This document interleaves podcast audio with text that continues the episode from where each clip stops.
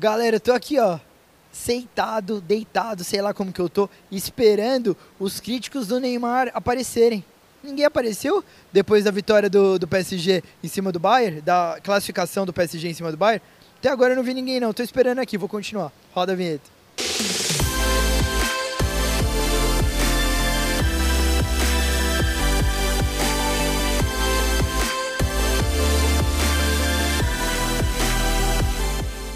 Salve, salve galera! Vamos que vamos que é tudo nosso. Mais um Futebol e Resenha na área. Primeira coisa que vocês têm que fazer, vocês já sabem. Se inscrevam no meu canal, acionem o sininho para receber todas as notificações, curtam, compartilhem para geral. Assunto do momento, Champions League. PSG, Neymar acabaram de passar para a semifinal da Champions e vão pegar nada mais nada menos do que Manchester City de Pep Guardiola. E a outra semifinal, Real Madrid e Chelsea. O que, que, vocês acham? Quem vai passar? Na minha humilde opinião, a final será PSG e Real Madrid. Real Madrid e Chelsea, galera, o que, que eu acho? O Real Madrid vai ser o favorito. O Chelsea fez um ótimo jogo com o Porto. Foi um jogaço, mas o Real Madrid, acho que pelo elenco e até pela camisa, nessa hora pesa. Eu acho que o Real Madrid vai passar. E no outro grande jogo, que é PSG e Manchester City. O Manchester City, até pelo Guardiola, eu acho que é o favorito. Ele tem, na verdade, um elenco melhor, está mais preparado para isso. Só que o seguinte, o PSG ganhou nada mais nada menos do que o melhor time do mundo, que é o Bayern. Graças ao Neymar e o Mbappé, provavelmente eles precisam, precisam desses dois para conseguir essa classificação, não tem jeito, depende deles. E eu acho que, se eu, como eu apostei no começo, eu aposto no PSG, aposto na vitória do PSG. Mas vai ser um jogo muito difícil, vai ser decidido naquele famoso detalhe. Então espero que em maio, dia 29 de maio, se eu não estou enganado, é a final, Real Madrid PSG. Mas vai ser jogão, dois jogaços. E vamos falar um pouquinho do Neymar. Eu acho as críticas em cima do Neymar um pouco, um pouco injustas, eu sempre comento isso até nas redes sociais. Por quê? Ele ganhou, jogou muito bem, foi decisivo junto com o Mbappé, graças a eles dois que eu acho que o PSG passou. E eu não vejo os elogios, do mesmo jeito que as críticas são pesadas em cima dele, eu não vi dessa mesma forma agora quando eles passaram. Deram uma amenizada. Isso eu falo tanto do, do público como principalmente da imprensa. A galera tem dois pesos e duas medidas quando vai falar do Neymar.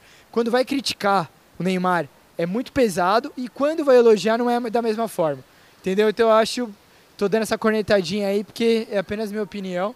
Sou fã do Neymar, mas quando tem que criticar, eu critico. Que nem no último vídeo que eu falei mal quando ele foi expulso contra o PSG. Eu falei mal que ele estava errado, mas quando ele vai bem, a galera tem que elogiar e eu não tô vendo isso. Então, é só uma cornetadinha de leve. Galera, estamos de volta e agora futebol brasileiro. Já vamos dar uma cornetadinha no Palmeiras, né? Já perdeu dois campeonatos aí, tudo bem que foi de um jogo só, já chegou na final, mas já perdeu dois campeonatos nessa nova temporada de 2021 e perdeu o clássico pro São Paulo. Então a pressão em cima do Abel tá grande. É nada de crise, a galera tá falando de crise jamais, que é, pela temporada que eles fizeram, nem tem como falar de crise, mas é tipo um um sinal vermelho ali. É bom o Abel ficar, ficar um pouco ligeiro com o elenco, dar aquela chamadinha de atenção. Até porque eu achei que ele também tem um pouquinho de colaboração nisso, nessa perda desses títulos. Ele está um pouco, tá muito para frente, reclamando de mais arbitragem. Tem que se concentrar um pouco mais em orientar o time, deixar essas outras questões para trás. Mas o Palmeiras está favoritaço para essa temporada, sem dúvida nenhuma, junto com o Flamengo. E o São Paulo já começando bem também, né, galera? Já começou, ganhou bem esse jogo do, contra o Palmeiras. O Crespo já está impondo seu, seu estilo de jogo e, e, e, a galera está entendendo. O Daniel Alves foi muito bem. O São Paulo depende muito, vai depender muito do Crespo, seu treinador, e principalmente do Daniel Alves, que é o camisa 10 do time, por tudo que ele conquistou. Vai depender dele. Sem ele, eu acho muito difícil de, porque tá na seca, né? Tá muito tempo sem ganhar e a pressão tá grande. Mas acredito que o São Paulo tá no caminho certo aí para essa temporada com o Crespo. Galera, agora vamos falar do Corinthians. Não sei nem como que eu vou falar do Corinthians, que estou triste aqui, a minha cara de desanimado para falar do Corinthians. O Corinthians teoricamente está bem no Campeonato Paulista, é líder do seu grupo, só que tá jogando mal. Tava ganhando, jogando mal.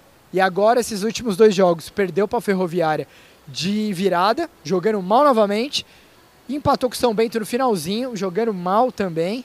Então o Corinthians não a gente não consegue ver uma melhora no Corinthians, mesmo ele ganhando, empatando, perdendo, ele joga do mesmo jeito. E eu acho que um dos culpados por isso é o Mancini. Eu vejo uma oportunidade para o Corinthians qual que é? O Renato Gaúcho tá sem time agora, acabou de sair do Grêmio. Eu acho que é uma grande oportunidade. Existe o fator financeiro que é importantíssimo. A gente sabe que o Corinthians está numa péssima fase, até financeiramente falando. É uma oportunidade, falando de, na questão técnica, o Renato Gaúcho eu acho que tem a cara do Corinthians. Se o Corinthians pudesse fazer um esforço, não sei, em questão de negociação, e puder trazer o Renato Gaúcho, eu acho que é uma grande vinda. Eu acho que seria muito bom para o Corinthians isso. Não sei se isso daria certo, não sei se o Renato Gaúcho aceitaria, porque o Corinthians está em baixa, não sei o que, que ele está querendo para a carreira dele, mas se desse, eu acho que ia ajudar muito o Corinthians nisso. Precisa de jogador? Muito. O elenco do Corinthians é fraco, mas eu acho que do, o Renato Gaúcho consegue dar um up e melhorar esse nível que o Corinthians está jogando, pelo menos agora de imediato. Galera, os estaduais estão de volta. E quem vai pagar o preço por todo esse atraso? Os jogadores. A cada dois dias, um jogo. Eles são os artistas, o futebol depende dele, e a galera ficaram sem jogar um tempão e eles vão pagar o preço por isso. Por isso que eu falei no último vídeo que não deveria ter parado o futebol por causa disso. Mas, né, depende de pandemia, decreto, um monte de coisa também. Nem gosto de ficar falando muito nisso. Mas nosso futebol é resenha. Encerrando por aqui, daquele jeito. Espero que vocês tenham gostado e até semana que vem. Thank you.